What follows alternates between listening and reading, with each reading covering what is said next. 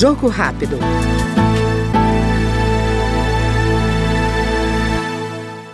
Projeto em análise na Câmara, de iniciativa do deputado Roberto de Lucena, do Republicanos de São Paulo, torna o diesel S10, uma variante mais limpa do combustível, o único disponível no mercado brasileiro.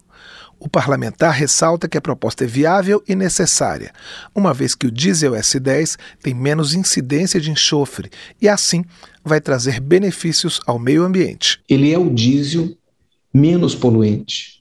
Ele é um diesel que agride menos o meio ambiente.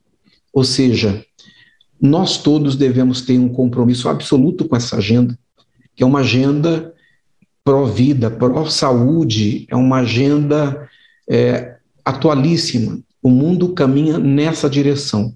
E o Brasil deve ser, tem todas as condições para ser um agente propositivo, tem todas as condições para ser uma liderança mundial no compromisso com essa agenda de sustentabilidade.